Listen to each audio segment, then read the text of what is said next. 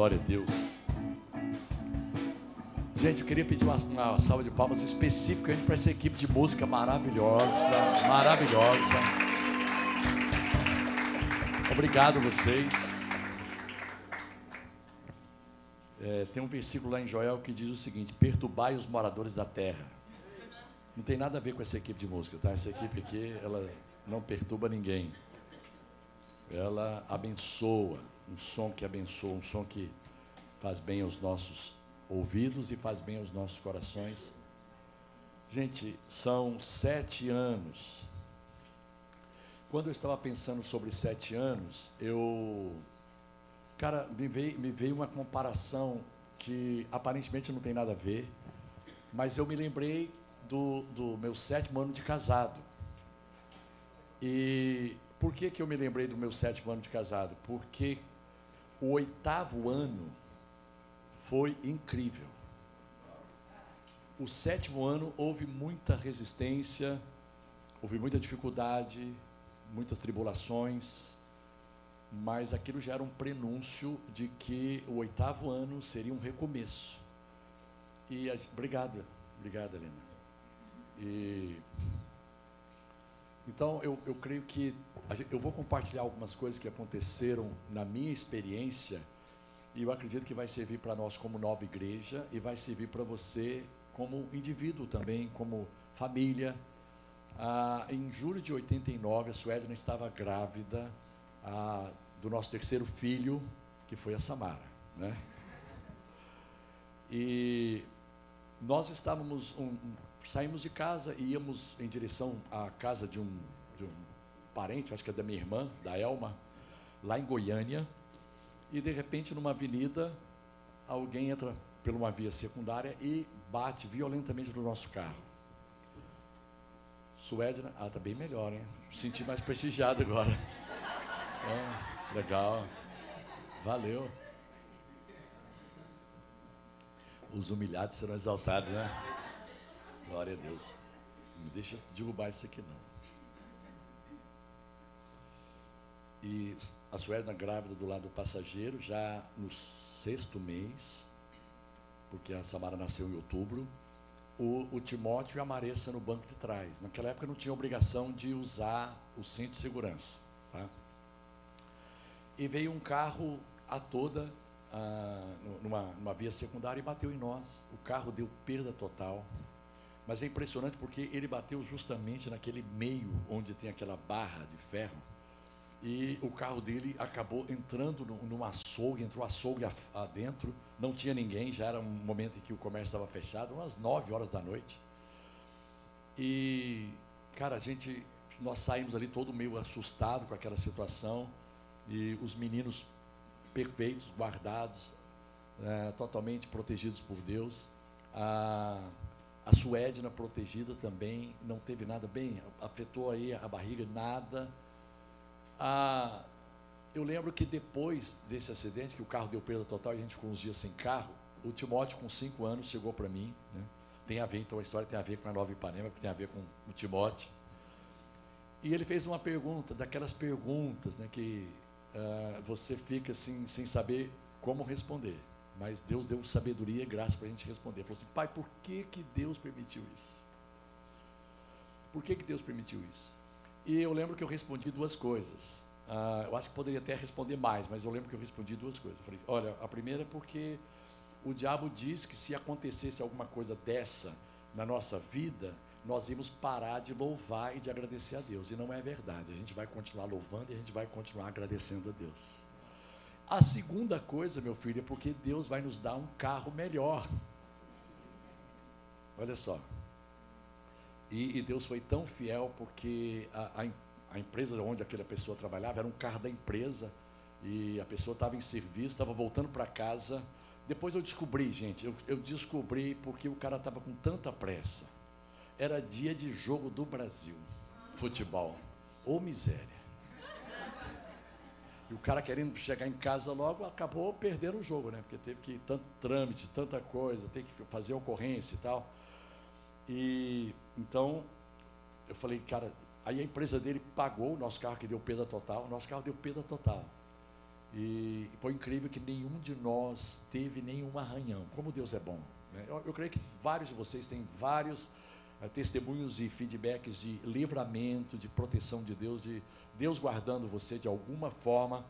Tem aqueles livramentos que são absolutamente conscientes e tem livramentos que você nem sabe. Só na eternidade você vai ver o quanto Deus te guardou, te livrou e às vezes você ficou chateado porque uma coisa não saiu exatamente como você planejou, como você desejou, como você quis, como você sonhou, e parece que Deus frustrou o, o, a sua a pretensão, a sua ambição, o seu desejo, mas Ele estava guardando você, protegendo você e preparando algo maior para você. Então, ali nós percebemos o seguinte: havia uma resistência espiritual com relação a nós com relação à minha vida, com relação à minha família, porque nós havíamos assumido o compromisso lá atrás, quando Suedne e eu nos casamos, em dezembro de 82. Olha só, gente, vai fazer 40 anos. Né? E, e 40 anos é bodas de Esmeralda. Olha que coisa impressionante, porque Esmeralda, o nome da minha mãe e o nome de uma irmã. Então nós vamos fazer bodas de Esmeralda esse ano. E quando a gente casou, a gente casou com um propósito de formar uma família que pudesse servir a Deus. É claro que quando você faz um propósito dessa magnitude, ah, o inferno não bate palmas. Ele não fica aplaudindo, dizendo assim, oh, que legal, cara, eles vão servir a Deus. Agora não tem jeito, né? A gente não vai poder resistir, a gente não vai poder atacar, a gente não vai poder se levantar. Não, claro que não. A gente não está iludido em relação a isso pelo simples fato de você ter recebido Jesus como Senhor e Salvador, e se tornado imediatamente um filho de Deus, um herdeiro de Deus, um co-herdeiro com Cristo, isso já atiçou o império das trevas. Isso já atiçou o inferno. O inferno por si só, por causa dessa sua decisão, já te marcou. Já te marcou. Mas não tenha medo. Não tenha receio. Não seja tímido porque com certeza maior é o que está em nós. Eu me lembro de uma, uma outra ocasião, ah, o meu ministério estava começando a acontecer lá na comunidade evangélica de Goiânia e nós tínhamos uma reunião que acontecia à tarde. Uma, uma reunião que acontecia pela tarde. Ah, e eu era um dos pastores que estava responsável por essa reunião. E eu nunca vi, gente, em toda a minha vida, na minha experiência ministerial, tanta gente oprimida, tanta gente doente, tanta gente endemoniada. E, a, e, o Senhor começou a nos dar graça e capacidade, e inspiração, e fé, e ousadia, e intrepidez para ir contra o inimigo em nome de Jesus. E várias pessoas sendo libertas assim de demônios, de castas, de hostes malignas. E um dia em casa orando, eu ouvi uma voz muito sagaz dizendo: Bené, olha só, eu quero te sugerir uma coisa, pare de fazer o que você está fazendo às quintas-feiras à tarde. Falei, parar o quê? De ficar expulsando os demônios. Mas por quê? Porque senão a coisa vai ficar feia para o seu lado. Eu falei, mas feia em que sentido? Eu conversando com essa entidade, gente. Era uma opressão no meu quarto, um, um, uma, um vulto maligno e eu falei, mas vai ficar feio de que jeito? Eu vou tocar na sua família. Cara, eu, eu por, por alguns segundos, talvez alguns milésimos de segundos, eu vacilei, eu titubeei, eu tremi, e eu quase que entrei na proposta. Falei, tá bom, vamos ficar empatados então, não mexo com você, você não mexe com a minha família. Mas você sabe quando Deus, ele, cara, ele testifica no seu espírito um versículo tirado do nada, parece. Sabe, aquele versículo que vem do céu, né, que vem do ungido, do Messias. Me lembrou de 1 João 3,8. Diga para a pessoa que está ao seu lado aí, 1 João 3,8. Diga, olha você que está em casa, 1 João 3,8. Para isto se manifestou o Filho de Deus para destruir as obras do diabo. E eu, como filho de Deus, encarnei isso eu recebi isso, eu assimilei isso, eu absorvi isso no meu espírito. E disse a Satanás naquele dia: Satanás, enquanto houver fôlego de vida em mim, na minha esposa e nos nossos três filhos, nós seremos instrumentos de Deus para destruir as suas obras. Gente, a Samara é recém-nascida quando eu fiz essa oração. Aliás, eu nem tenho certeza que ela tinha nascido ainda. Tá? Então, julho de 89 foi um, esse, esse momento de guerra, esse momento de resistência, esse momento em que o inferno tentou gerar uma instabilidade na minha fé. Você sabe que existem esses momentos. Você sabe que nesse ano mesmo você enfrentou esse momento. Você sabe que no ano passado você enfrentou esse momento. Você sabe que em 2020 o mundo inteiro experimentou esse momento. E nós sentimos uma necessidade muito grande de fazer lives todos os dias. Eu não tinha nenhuma intimidade com a tecnologia, com rede social, com Instagram. Fui obrigado a aprender. Né? Timóteo, a, a Maressa, a Samara e Reinieri e companhia me ensinaram, Romeu e companhia, me ensinaram a mexer com esse negócio. E eu ali, três meses, todos os dias, de segunda a sábado, para dizer uma coisa, gente, esse, esse ataque de, do vírus não tem nada a ver com Deus, isso é do inferno é ataque do diabo em parceria com escolhas erradas que os homens têm feito ao longo de gerações, agredindo o meio, o meio ambiente, agredindo a natureza, agredindo a vida marítima, agredindo a fauna, agredindo a flora. Tudo isso tem a ver com uma situação espiritual maligna, satânica, e não é à toa que a Bíblia afirma que o mundo inteiro jaz no maligno. Por isso o Senhor Jesus orou lá em João 17: Pai, eu não oro para que você os tire do mundo, os tires do mundo, mas que você os guarde do mal. Meu irmão, enquanto houver fôlego de vida em você, você será guardado do mal. O mal vai se levantar muitas vezes. Deixa eu falar duas frases para você aqui. Deus não precisa que você seja bom, ou seja, Deus não precisa que você e eu mereçamos para usar de bondade para conosco. Você pode dizer isso para alguém que está ao seu lado? Mesmo sem você merecer, Ele vai continuar derramando bondade sobre a sua vida, generosidade, bênçãos, porque essa é a natureza de Deus, é a índole de Deus. Não tem nada que faça Ele fazer o contrário. A Bíblia chega a afirmar que Ele é bom, inclusive, para com os maus e os ingratos. Está lá em Lucas capítulo 6. Ele é bom até para quem é ingrato. Ele é bom até para quem é, é, maldoso, quem tem motivações e intenções erradas no coração. E a outra frase é a seguinte: o diabo não precisa que você faça coisa errada para te atacar. Você pode estar fazendo tudo certinho, rezando conforme a cartilha, andando debaixo de obediência, debaixo do princípio da palavra, mesmo assim ele vai te atacar. Aliás, até mais por isso ele vai te atacar. Porque a sua luz, ela agride as trevas. E o apóstolo Paulo diz lá em Efésios 5:8. Ô Luana, eu vou ficar aqui, tá? Vou ficar aqui. Eu estou vendo que você está assim. Deus gerou compaixão no meu coração por você. Efésios 5:8. Outrora erais trevas, mas agora sois luz no Senhor. Instantaneamente de um dia para o outro. No momento que você decidiu por Jesus, você se tornou instantaneamente um cidadão do reino de Deus. Óbvio que, a partir do momento em que nós nos tornamos cidadãos do reino, nós começamos a aprender e tem um aprendizado, e tem um caminho aí, tem um percurso, uma jornada em que a gente aprende a falar como se fala no reino de Deus, a pensar como se pensa no reino de Deus é como se você, por exemplo, do, do, do nada, você ganhasse o green card e fosse para os Estados Unidos sem falar inglês. Você vai para lá, você é jogado lá no meio, cara, você já é um cidadão americano, você tem um green card, daqui a pouco você vai ganhar cidadania. Você se tornou um cidadão americano sem conhecer intimamente o idioma.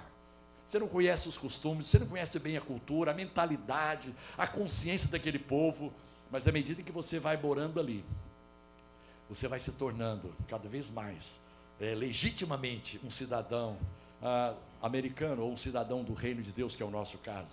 Me lembro quando a gente mudou para São Paulo. Aliás, a gente estava para mudar para São Paulo e eu fui numa panificadora, uma padaria, pedi uma informação. E falei assim, cara, onde é que fica tal endereço? Não tinha Waze naquela época, gente. Se nós estamos falando isso aqui de 93. Aí o cara falou assim: é o seguinte, no segundo, depois do segundo farol, você vira à esquerda. E, eu, e aí tudo bem, Suéder e eu com essa informação fomos embora. Aí, tá, tá, tá, tá. Falei, Suéder, já a rua está acabando e eu não vi nem o primeiro farol. Vamos voltar, vamos voltar. Voltamos, fomos lá de novo naquela panificadora, naquela padaria e falamos assim, rapaz, olha só, cara, me desculpa, mas a gente não conseguiu ver nem o primeiro farol. Aí ele saiu, né, foi para a calçada e apontou e disse: Olha ali o farol, o primeiro farol que eu falei. Eu falei Onde? Olha lá, ficou amarelo agora. Agora ficou verde. Eu falei, você está brincando comigo que isso é farol. Sinal, sinaleiro, semáforo ou sinaleira. É, é o farol deles. Então, assim, eu estava morando em São Paulo, mas eu não sabia ainda da cultura do paulista. Você está entendendo que você é um cidadão do reino legitimamente já? Você é do reino de Deus integralmente, mas você está aprendendo a linguagem do reino, o idioma do reino, a mentalidade do reino de Deus a cada dia os valores, conceitos e princípios do reino de Deus, à medida que você vai entrando em contato com a palavra, à medida que você vai se conectando ao Espírito Santo, à medida em que o Espírito da, da, de sabedoria e revelação atua na sua vida, a sua mente vai se expandindo, como orou a pastora Rene aqui. Deixa eu ler com você Romanos 8, 18. Considero que o nosso sofrimento de agora não é nada comparado com a glória que Ele nos revelará mais tarde. Considero que o nosso, nosso sofrimento, nesses sete anos de nova igreja de Ipanema, teve muita bênção, mas teve muito sofrimento, muita resistência, muita luta, muita dificuldade, não é nada comparado com a glória. Com a glória que Ele nos revelará mais tarde. Meu irmão, esse oitavo ano vai começar lá em cima, vai arrebentar. E isso tem a ver com a bênção de Deus na sua vida. Isso tem a ver com a unção de Deus na sua vida. Isso tem a ver com o propósito de Deus na sua vida. Porque você é a nova igreja de Ipanema. A nova igreja de Ipanema não é esse prédio, essa casa maravilhosa, né? Epitácio Pessoa 1164. Isso, essa estrutura acolhe a igreja. Ela recebe a igreja, mas ela não é a igreja. A igreja não são quatro paredes, ou oito paredes, ou doze paredes. Aqui são três andares, acho que são doze paredes ou mais. Tem muita parede.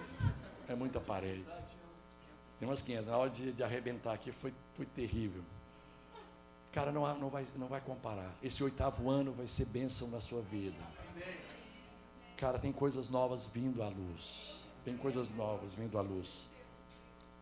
É, em outra tradução diz a mesma coisa, porque para mim tenho por certo que os sofrimentos do tempo presente não podem ser comparados com a glória a ser revelada em nós. Então, Deus deu a, a, a, nós aquele livramento naquele acidente ali, em julho de 89, e no nosso coração ficamos com a expectativa de que coisas maravilhosas começariam a acontecer. Em setembro de 89, eu fui conversar, eu trabalhava de, tempo integral em uma empresa estatal, e eu fui conversar com o meu pastor, para poder dizer para ele o seguinte, pastor, olha só, eu estou cheio de atividades na igreja, eu amo cada atividade que eu tenho aqui na igreja.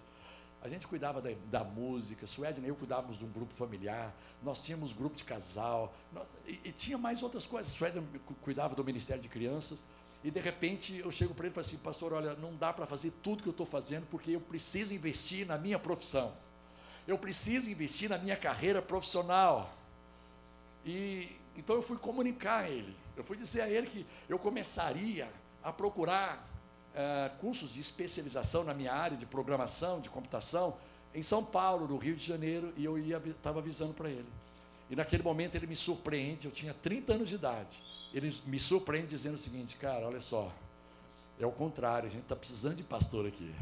E eu já era pastor, já estava ordenado como pastor já há, há quase dois anos.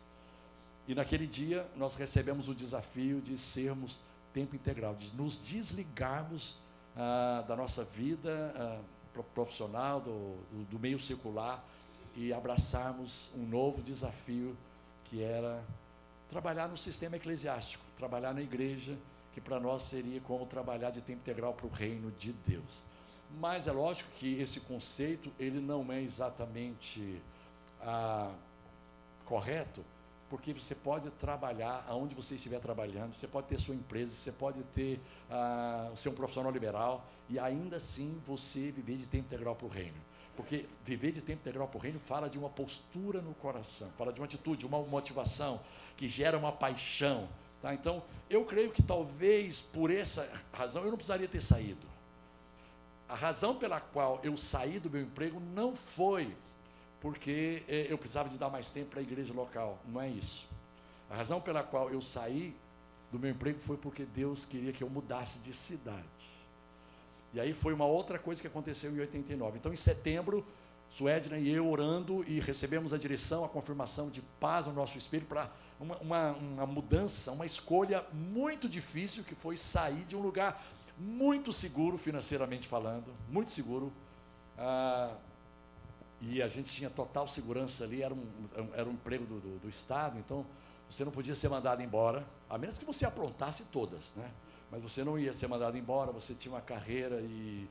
Cara, eu, eu ganhava muito bem, graças a Deus. Então foi, foi até assim desafiador, porque o pastor falou assim: não, quanto é que você ganha lá? Eu disse: tanto.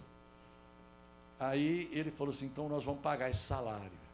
E eu me lembro que orando, depois, eu falei: Senhor, cara, é um emprego, um emprego bom, um emprego, cara, seguro, né, estável. E eu, Deus falou comigo uma coisa que eu nunca ouvi de ninguém. Hélio, ele falou para mim o seguinte: Você acha que eu pago menos, que eu recompenso menos do que Faraó? Cara, eu nunca ouvi isso em lugar nenhum, não tinha lido isso. Eu falei, gente, não, não, o senhor paga bem melhor do que Faraó.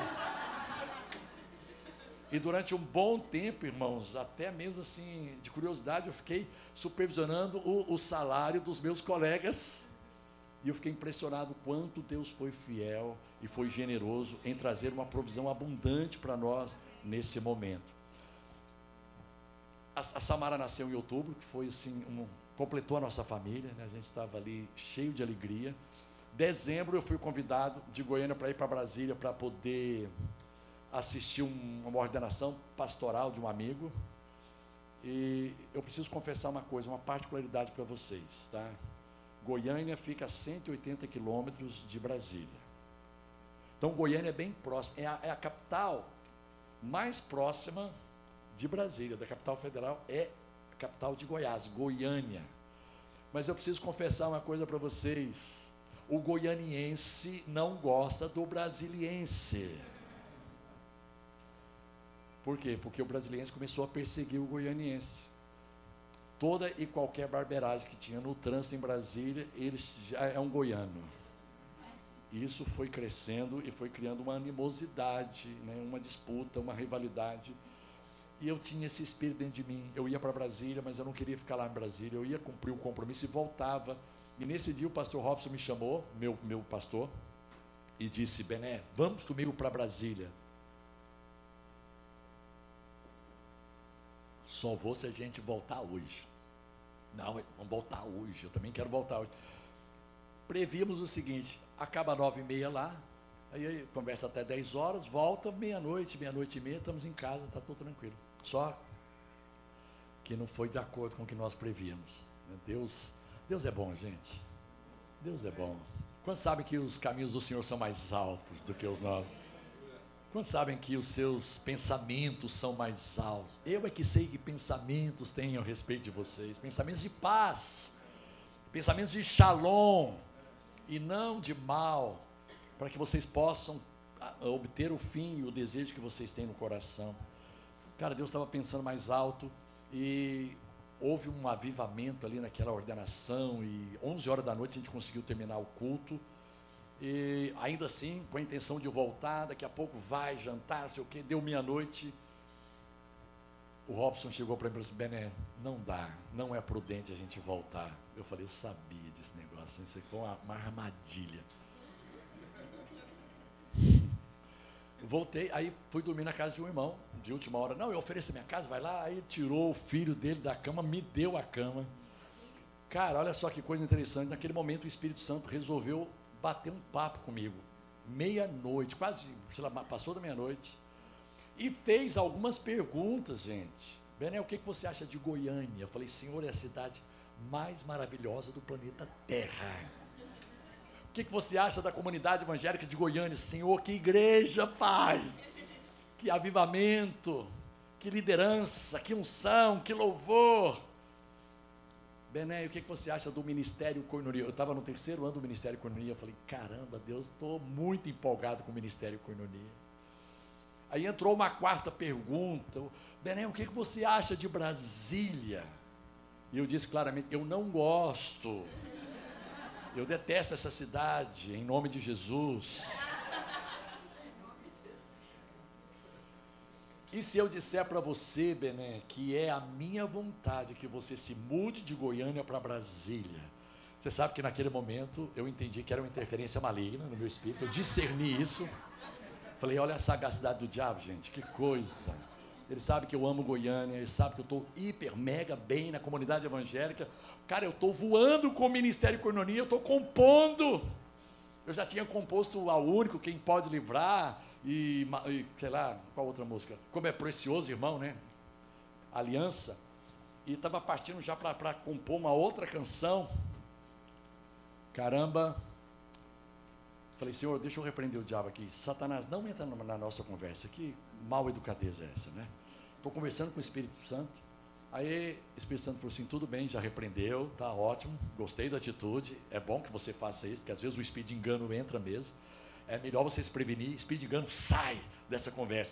Mas o Espírito falou para mim agora, tudo bem, então agora sou eu, tá? Vou falar suavemente ao seu coração. Eu quero que você venha para Brasília, mas essa é uma escolha sua. Cara, você sabe uma coisa que, que eu experimentei? Que a Bíblia diz que a paz de Deus ela excede todo entendimento. Na minha lógica, eu não queria ouvir o que eu estava ouvindo, eu não estava concordando, mas uma paz explodiu aqui, Caio, no meu coração.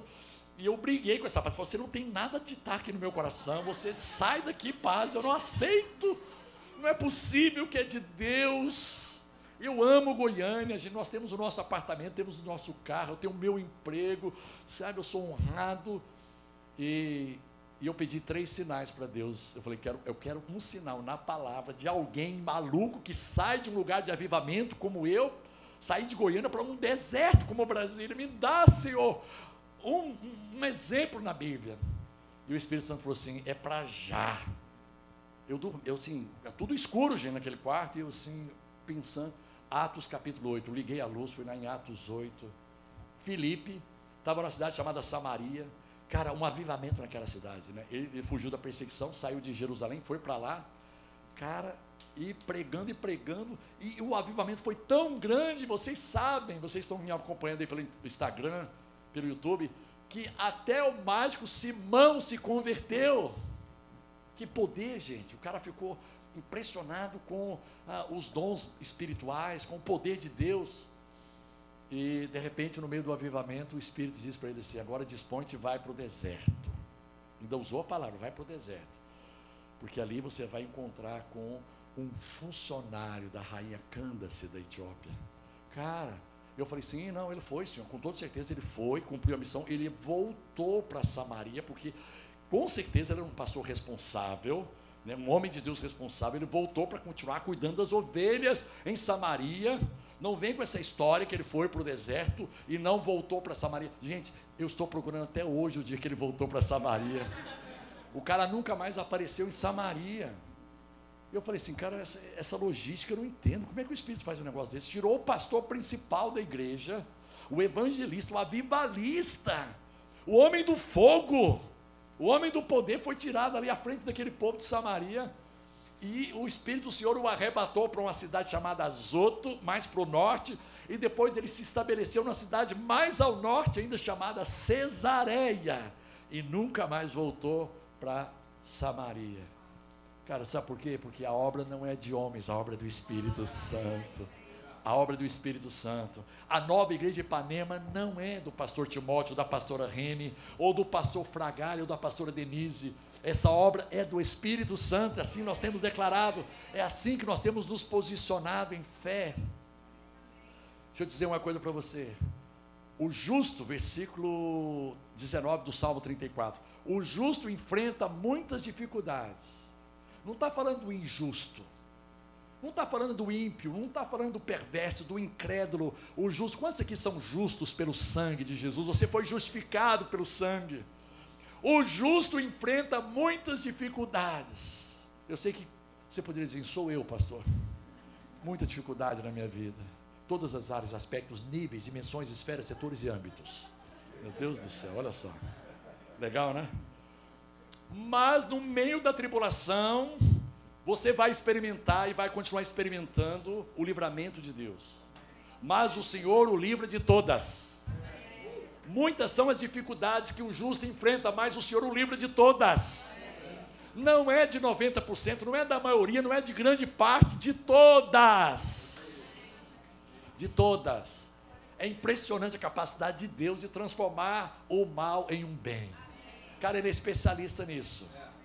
Ele é pós-graduado em Harvard, com certeza, Cambridge, Oxford, não sei. Tá?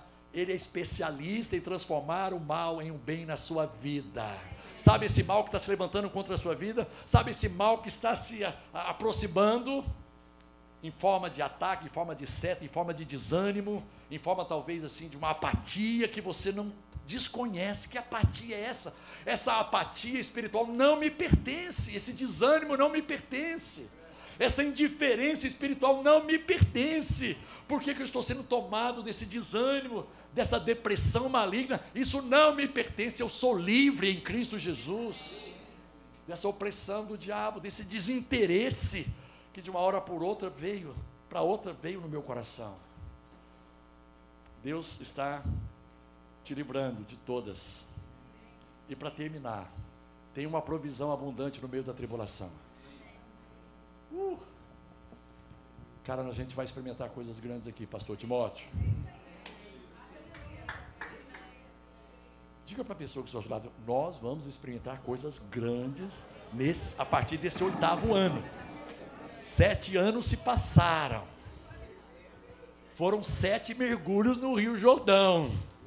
Nós já mergulhamos sete vezes no Rio Jordão. São sete anos mergulhando no Rio Jordão e não vimos nada. Mas depois do sétimo mergulho, o milagre aconteceu na vida de Namã, gente. Não precisou do oitavo. Ele começou uma nova etapa, um novo tempo. Salmo 37, 19. Além do, do livramento maravilhoso e sobrenatural, Deus nos deu um carro, um ano mais novo, né, Timóteo? E melhor do que o anterior para provar que o carro era melhor, para o Timóteo saber que, cara, Deus nos deu um carro melhor. Porque se eu falasse para ele assim, meu filho, olha só, o carro que a gente tinha era 85 e esse agora é 87. Pode ser que ele, né? Mas o carro tinha uma coisa, um detalhe. Tinha uma televisãozinha. E o Timóteo se abarrou na televisão. Falou, pai, que legal.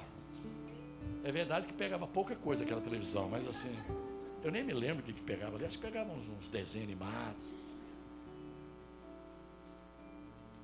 Em tempos de calamidade, escuta isso. Em tempos de calamidade, não serão envergonhados. Amém. Quem? Os filhos. Quem? Os herdeiros. Quem? Os cidadãos do reino. Em tempos de calamidade. Gente, ninguém está negando aqui que as calamidades existem como foi agora essa pandemia mundial, uma calamidade, que veio principalmente para desestabilizar a sua fé e a sua confiança em Deus. Mas quantos perceberam que o intento do inferno foi frustrado? Cara, nunca vimos um mover tão genuíno no meio da igreja, no seio da igreja. Gente com medo, sim. Gente um pouco desesperada, insegura, sim mas a partir do momento que a palavra profética foi liberada do trono da graça de Deus, dizendo: Deus está no controle, opa, opa, Deus está no controle. Essa pandemia não pegou Deus de surpresa, aleluia. E nada do que acontece na sua vida pega Deus de surpresa. Nada Deus fala assim, Ih, por essa eu não esperava. Agora, peraí, dá um tempo aí, vai sofrendo aí até eu arrumar uma solução aqui, porque. Não, não, não. Deus, Ele tem honra para você no meio da calamidade. Mesmo em dias de fome, terão mais do que o suficiente. O Timóteo disse uma coisa ontem, sim, que eu quero fazer coro com ele. nós precisamos de parar de descrever o Rio de Janeiro a partir das circunstâncias e começar a descrever o Rio de Janeiro a partir de uma visão e de uma mentalidade de fé. Mesmo que eu não veja, eu creio. Mesmo que eu não sinta, eu creio. Houve uma época que, em que nós começamos a fazer um movimento e, come, e começamos a declarar, pela fé, o Brasil é do Senhor Jesus. Eu não sei se vocês se lembram disso. Começamos a reunir o povo de Deus a igreja, os líderes, os pastores, os homens e mulheres de Deus se reunindo no Brasil e declarando: o Brasil é do Senhor Jesus, o Rio de Janeiro é do Senhor Jesus, a zona sul do Rio de Janeiro é do Senhor Jesus, Ipanema é do Senhor Jesus, a minha família é do Senhor Jesus, eu sou do Senhor Jesus. Ele me comprou e me fez propriedade exclusiva de Deus. Aplaude, gente, é direito, pelo amor de Deus.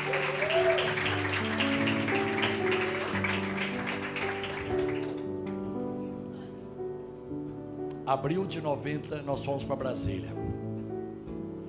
Eu falei de três sinais: palavra, Deus confirmou. Falei o presbitério. A minha liderança tem que me autorizar. Me liberou. E a minha mulher Gente, eu sabia que minha mulher também não gostava de Brasília, aleluia. Eu descansei nisso, eu confiei nisso. E eu já cheguei assim de Brasília no outro dia, no domingo, na hora do almoço, e disse: Amor, foi boa viagem, mas tenho novidades. Como é que foi a ordenação? Foi ótima, foi uma benção a ordenação. Mas eu tenho novidades. Deus falou comigo que nós vamos para Brasília. E era assim, quem, quem conhece a Suécia já sabe. E ela falou assim: Mas não falou comigo. É lindo isso, gente. Amo isso na minha esposa. Amo mesmo. E acredito que, que nisso né, está a nossa complementariedade, essa diferença. E eu disse para ela: O que, que eu disse para você? Olha, eu vou esperar Deus falar com você e eu não tenho pressa. E a minha expectativa e esperança é que Deus jamais falasse com ela. Daqui duas semanas, Suedna chega para mim e diz assim: Onde os nossos filhos vão estudar? E eu falei assim: No colégio sempre, no Logos, aqui em Goiânia, no Logos. Eu esqueci. Eu falei assim: Não, não, bem, você não está entendendo. Lá em Brasília, aí eu, eu encostei na parede assim. Falei: Não, não, não, peraí, peraí. Quem falou de Brasília aqui? Falasse com você. Deus falou comigo. Estou certo? Deus falou com você, meu irmão? Deus falou com ela. Jesus da glória. Eu falei, bem, mas tão, tão rápido assim, bem, falou. Deu-se urgência, né, gente? E começamos a experimentar um tempo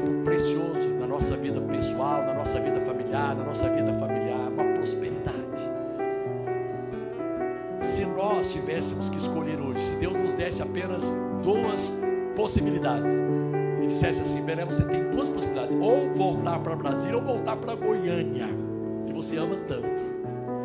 Eu ia dizer assim: Suedna e eu já concordamos nisso, Senhor, queremos voltar para Brasília.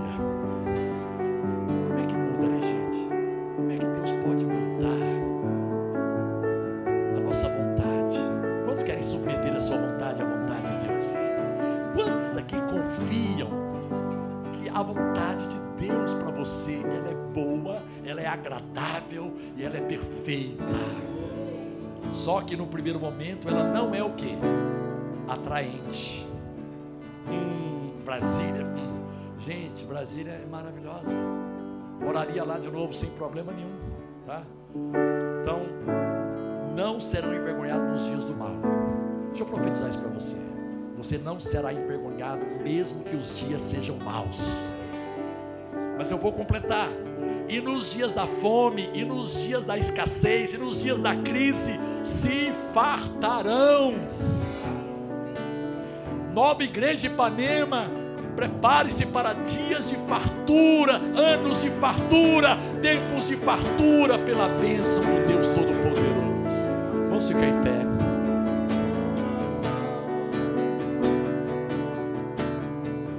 Mesmo que eu não veja, eu sinto. Mesmo Oh, eu que creio. eu não sinta, eu creio.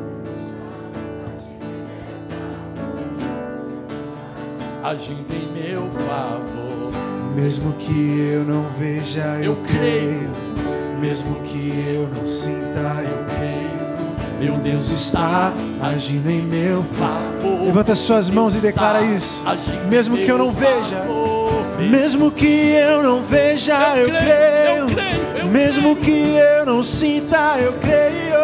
Meu Deus está agindo em meu favor. Meu Deus está agindo em meu. Mesmo que, mesmo que eu não veja, eu creio.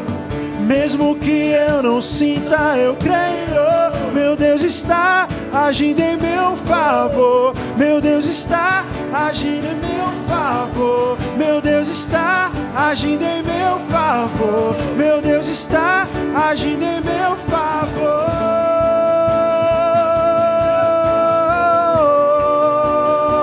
Esse é quem tu és. Esse é quem tu és. Esse é quem tu és. Esse é quem tu és. Esse é quem tu és. Esse é quem tu és. Esse é quem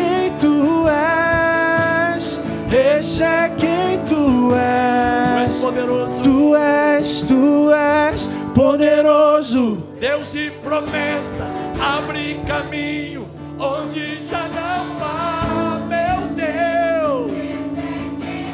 Oh, oh, oh. Tu és poderoso, Deus de promessas, abre caminhos, Onde já não há, meu Deus. Glória a Deus, glória a Deus. Tem alguém que está precisando de um milagre nesses dias? Levante uma de suas mãos, um milagre. Um milagre que você toma posse pela fé. Deixa eu dizer uma coisa para você. Esse milagre que você precisa, ele já te pertence em Cristo Jesus. A nossa palavra para você é uma palavra de encorajamento. Use a tua fé. Talvez o diabo esteja tentando usar circunstâncias para intimidar, para enfraquecer a tua fé, mas a tua fé funciona. Eu preciso afirmar para você que a tua fé funciona. Porque os méritos não são da sua fé, os méritos são de Jesus. Os méritos são da obra que foi consumada por Ele, o preço que Ele pagou.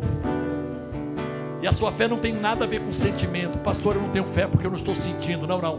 Você libera fé, mesmo que não haja sentimentos, como nós acabamos de cantar. Mesmo que as circunstâncias estejam contrárias. Diga assim comigo, Pai, em nome de Jesus, eu recebo o meu milagre essa noite. Eu saio daqui na certeza de que o milagre já está na minha vida. Em nome de Jesus. Mesmo que eu não veja, eu creio. Mesmo que eu não sinta, eu creio. Meu Deus está agindo em meu favor. Meu Deus está, mesmo que eu não veja. Mesmo que eu não sinta, eu creio. Meu Deus está agindo em meu favor. Meu Deus está agindo em meu favor. Mesmo que eu não veja, eu creio. Mesmo que eu não sinta, eu creio. Meu Deus está agindo em meu favor. Meu Deus está. Esse é quem tu és. Esse é quem tu és. Esse é quem tu és. Esse é quem tu és. Esse é quem tu és. Esse é quem tu és. Esse é. Agora para terminar, Declara quem Ele é. Tu és.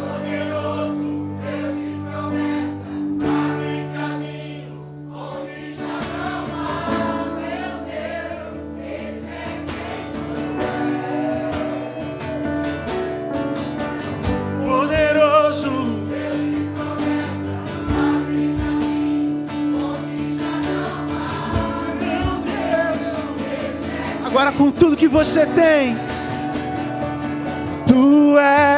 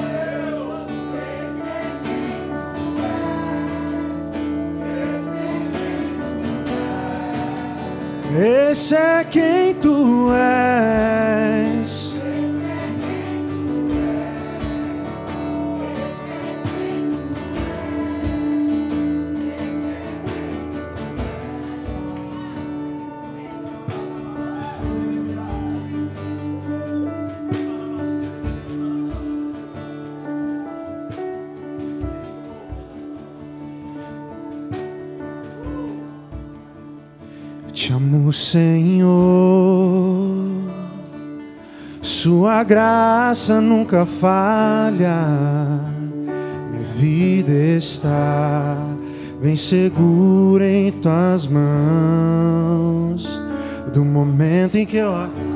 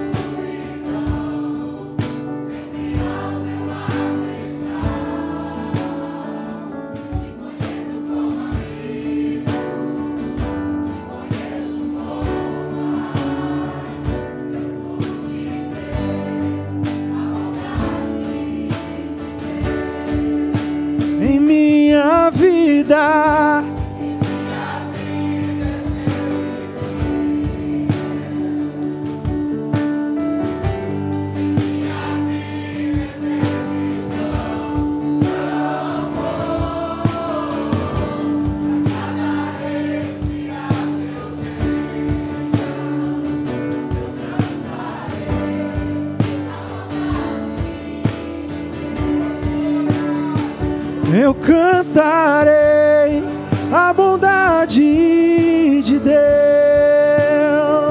Eu cantarei. E agora declarei sobre a sua vida. Tua bondade está.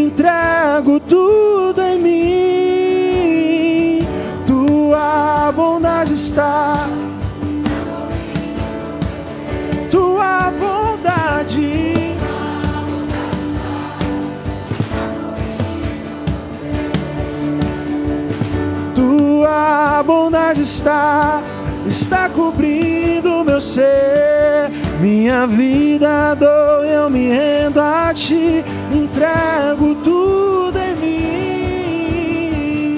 Tua bondade está, está cobrindo meu ser.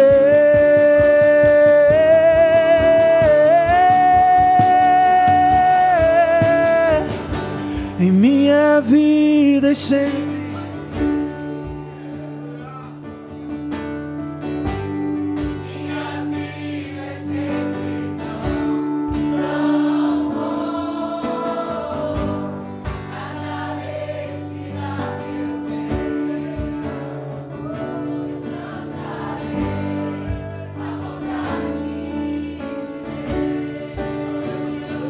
eu cantarei.